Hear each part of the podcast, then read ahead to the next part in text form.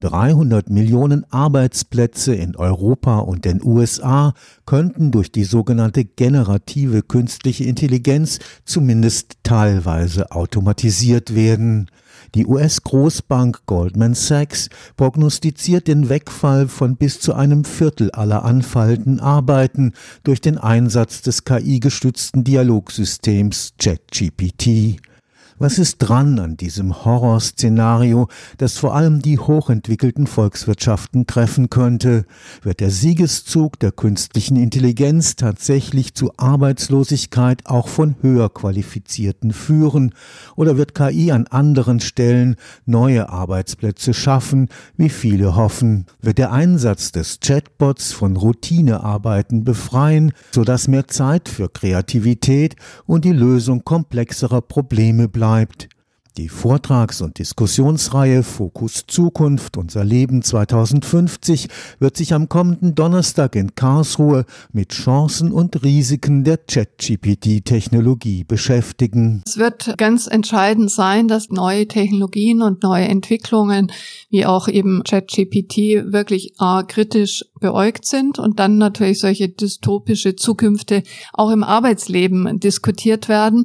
Aber ich bin auch sicher, dass Chatbots in die Arbeitswelt einfach Veränderungen hineinbringen und auch durchaus Vorteile. Also beispielsweise Kundendienstaufgaben, die automatisiert werden, also Beantwortung von Fragen, die Entgegennahme von Bestellungen oder die Lösung von Problemen, also das Beispiel Termin beim Facharzt. Das heißt, da können tatsächlich medizinische, beispielsweise Fachangestellten entlastet werden und entsprechend Effizienzsteigerung in Geschäftsprozessen wahrgenommen werden, wenn es um Routine oder wiederkehrende Aufgaben geht und da natürlich auch die Belastung dann entsprechend zu reduzieren.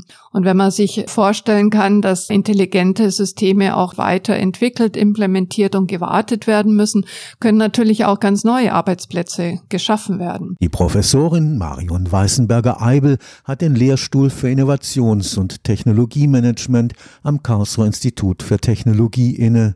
Sie leitet außerdem das Fraunhofer Institut für System- und Innovationsforschung in Karlsruhe.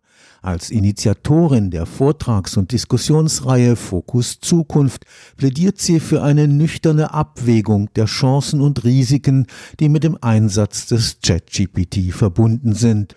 Hoffnungen, das KI-gestützte Dialogsystem könne künftig quasi Wissen auf Knopfdruck liefern, hält sie zumindest im Augenblick für überzogen.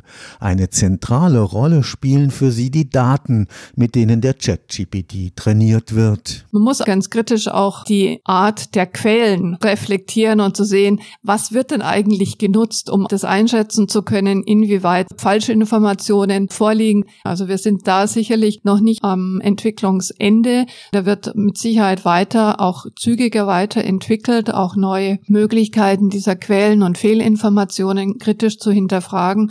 Aber der ganz ausschlaggebende Punkt ist tatsächlich, die Datenbasis, mit der trainiert wird. Und wenn da natürlich Fehler drin sind, sind die immanent. Das kritische Hinterfragen bleibt nach wie vor. Also Knopfdruck wird es nicht geben an der Stelle, zumindest nicht heute.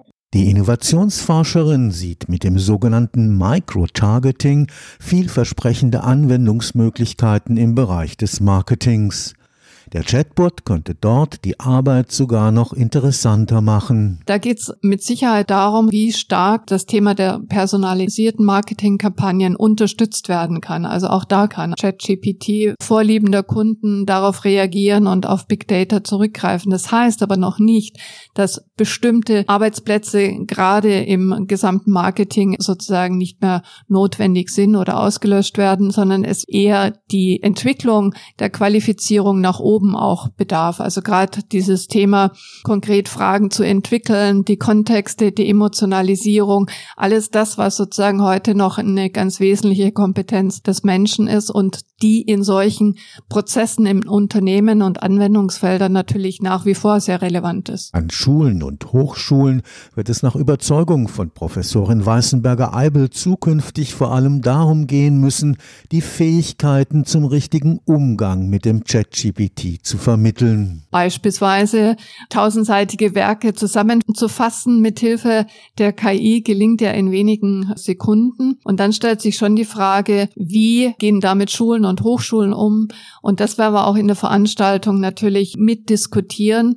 Denn aus meiner Sicht wird wesentlich sein, Fragen intelligent zu formulieren. Je besser das gelingen kann, desto eher kann auch das Potenzial genutzt werden bei aller Reflexion, die natürlich auch notwendig ist dabei. Das ist, glaube ich, die große Herausforderung, mit der wir da auch umgehen müssen. Der ungeheure Erfolg des JetGPT bietet da eine Gelegenheit für eine umfassendere gesellschaftliche Bewertung von KI-Technologien überhaupt. Wenn wir jetzt das Thema diskutieren, glaube ich, muss man auch deutlich sehen, dass verschiedene Punkte auch heute schon Teil unseres Lebens sind, die eben mit KI unterstützt ist. Google Maps oder Netflix, KI-ähnliche Algorithmen zu nutzen, um Vorlieben für Filme und Serien herauszukristallisieren. Ich glaube, mit dem Thema erstmalig mit der Open AI in den Fokus der Gesellschaft zu rücken, hat nochmal ein Potenzial, das sehr viel mehr unter der Lupe zu betrachten. Das heißt, dass man mit positiven sozialen und wirtschaftlichen Wirkungen sich auseinandersetzt, aber gleichzeitig eben auch sehr klar die Einschränkungen darüber informiert und Unternehmen auch diese Information bereitstellen. Bei der neuen Ausgabe der Vortragsreihe Fokus Zukunft unser Leben 2050 dreht sich am Donnerstag, 25. Mai ab 18.30 Uhr alles um den richtigen Umgang mit dem ChatGPT. Alle herzlich willkommen im Festsaal im Studentenhaus des KIT. Wir werden mit Geschäftsführerin Lea Kelpsch diskutieren, mit Sarik Weber, ein Digitalpionier, der unter anderem bei Otto Bock tätig war und Herrn Dr. Johannes Walter von der Diakonie Baden, der für Digitalisierung zuständig ist und Dr. Sebastian Burger wird moderieren. Es verspricht eine spannende Diskussion und Impuls, was es denn bedeutet, KI in den Arbeitsprozess des Menschen zu integrieren und wie soll das Ganze dann aussehen. Stefan Fuchs, Karlsruher Institut für Technologie.